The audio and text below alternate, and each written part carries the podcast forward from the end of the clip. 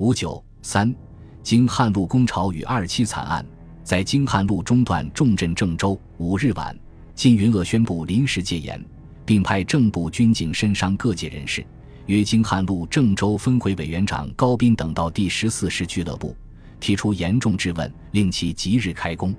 高等抗辩说，除非承办赵继贤、黄殿臣赔偿损失、恢复工会，否则不能复工。况且。总工会已移至汉口，我们只听总工会的命令。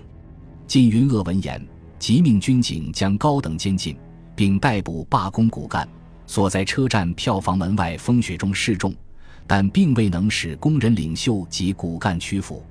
六日与七日，靳云鄂继续令军士搜索工人，迫其上车服务，工人皆奔避，偶有被抓获者，也都拒绝开车。此时。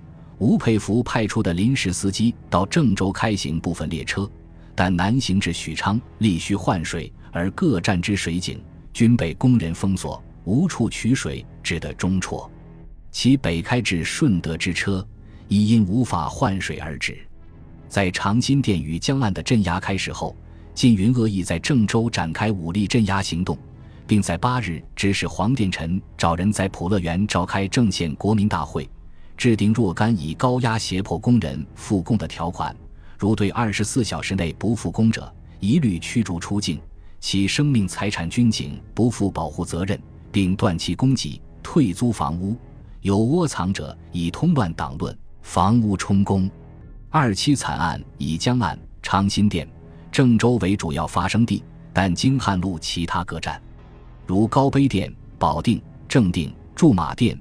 信阳等处亦有镇压行动，据不完全统计，此次直接遇害及其后冤死于监狱或非命者共五十一人，其中汉口江岸三十五人，郑州八人，长辛店七人，张德、顺德、高碑店各一人，受伤者数百人，入狱即被开除流亡在外者人数更多。二月九日，北京政府议决。将罢工首要十一人就近发交军法处从严审处。同日，内务部向上海、天津、汉口、南京、济南等城市警察当局发出密电，要求对于聚众讲演过激主义及煽动罢工、罢市等，务需随时切实查查，严密防范，以期消灭无形。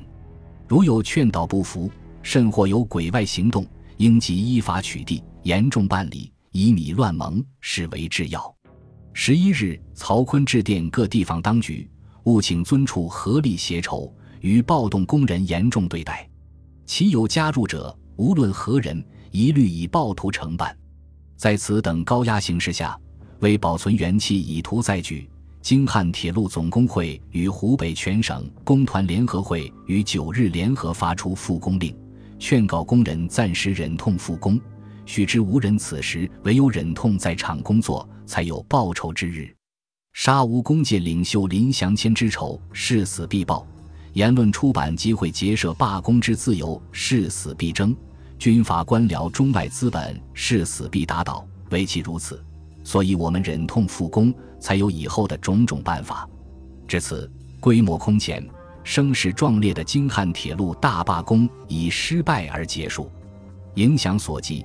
中国劳动组合书记部在北京的布置被查抄，职员被通缉，只能迁往上海。北方各铁路工会及武汉工会一律被封闭，领袖被通缉。两年来，共产党所惨淡经营的工会组织，除广州、湖南尚能保存外，其他各地皆完全倒台。中国职工运动从此便进入消沉期了。但是。京汉路大罢工以及罢工工人为争取自身应有之政治经济权利所表现出的无畏勇气、昂扬精神、壮烈气概，将长留史册。如邓中夏所言：“京汉铁路大罢工是中国第一次罢工高潮的最后一个怒涛。”这个罢工显然为中国职工运动开了一个新的阶段，从改良生活的经济斗争转变到争取自由的政治斗争的阶段。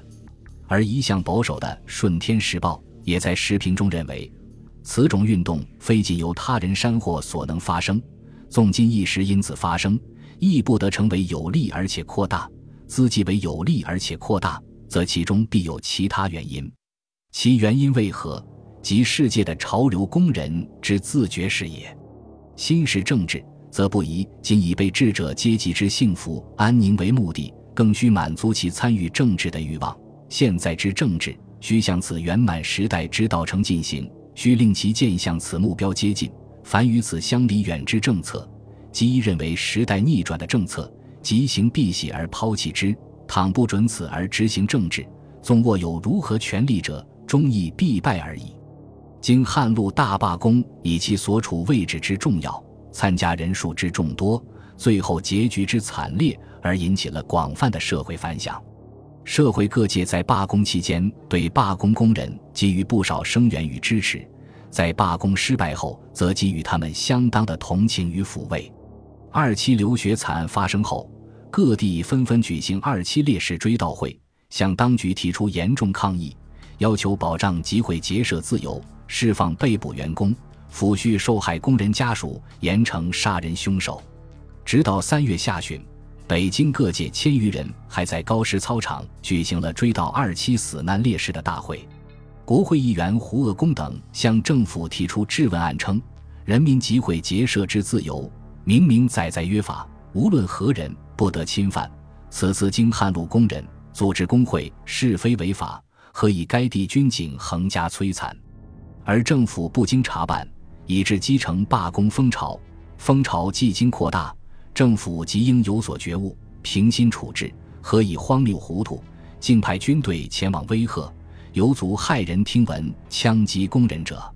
按工人亦是人民，上工与否，原系双方对等条件，其以能因条件未洽即行残杀，假使政府与人民异地已处，其将如何？二月十一日。国会举行临时会议，向北京政府提出建议案，建议政府根据约法承认工会，释放此次工潮的被捕者，抚恤伤亡者，撤退增调弹压的军警。但只能听命于直系军阀威权的国务总理张绍曾却答称，对于释放、抚恤、撤兵等事，需听各方长官依法处理，本人仅可以私函请其从宽而已。二月二十二日。黎元洪发出大总统令，对军阀镇压工人予以辩护，对死伤工人表示痛惜，以此敷衍社会各界和舆论的强烈不满之声。另称，京汉铁路工人偶因集会系故，卒而罢工，又不服长官劝告，竟与军警冲突，致有死伤，殊深痛惜。查集会自由为约法所特许，而罢工滋扰，亦为刑律所不容。况铁路所以利交通，一旦停止，国家人民同受莫大损失。在路工人纵有悲意隐情，亦应禀后政府处置。何得据以罢工为要挟，妨碍全路交通，置身就利所有？此次肇事情由，驻由内务、交通两部会同查明，成后核办，并驻主管部托拟工会法案，自送国会议决，克其公布，彼兹遵守。二七惨案由于吴佩孚下令镇压而演成中国劳工运动史上最大的悲剧，吴佩孚的声望由此而急剧下跌。吴佩孚曾经因其反皖爱国主张与恢复法统的高调，而在社会各界和知识分子中颇有声望。第一次执奉战后，他所高唱的保护劳工论调，亦引来不少人的好感。共产国际和中共一度也将吴列为革命阵营可以争取的重点对象。二七惨案的发生，使曾经环绕在吴佩孚头上的光环黯然失色。事实证明，在各派军阀中，吴佩孚不过是与其他信奉武力至上的军阀一样，并无二致的军阀。在直系内部，拥吴佩孚的洛派与拥曹锟的保派也并无根本区别，他们对待自由民主。人权正义的态度如出一辙，社会各界对直系以及吴佩孚的观感从此一变。可以说，二七惨案是直系在政治上走下坡路的开端。对京汉路大罢工以及二七惨案的全过程有大量报道的《晨报》这样写道：“此次京汉路发生风潮，本报曾据实记载，以告阅者。”乃日来警听方面颇有当局对于本报将有不利之警告。记者天职本在报告新闻，自不能以势力之家，改无长度。但终因审慎从事，不能痛快直陈，致难验阅者之望，或亦难免。若图以防传之术，钳制舆论，恐非国家前途之福，亦其高拱在位者所能长此安抚尊荣也。其间蕴含之对当局及其后台直系的不满与批评，明眼人一望便知，无需多言。经汉路大罢工的主要领导者多为中共党员。尽管中共当时在京汉路工作的党员总数不过五十余人，但他们中的不少人担任了与罢工直接相关的领导工作。京汉路罢工的公开领导机构是京汉铁路总工会，实际指挥机构则是中共京汉铁路总工会党团。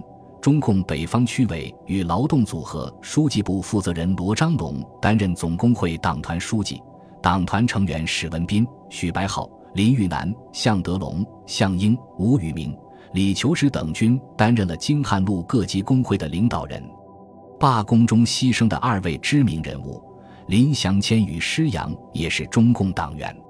中共以其参加并领导工人运动的实践，而提升了自身在工人中的影响力，并得出了可资借鉴的经验教训。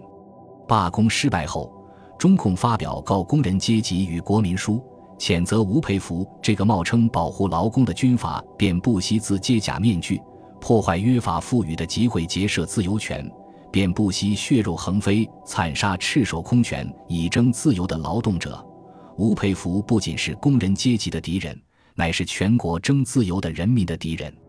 中共也由此加快了与孙中山及国民党组织统一战线，共同对付军阀的进程。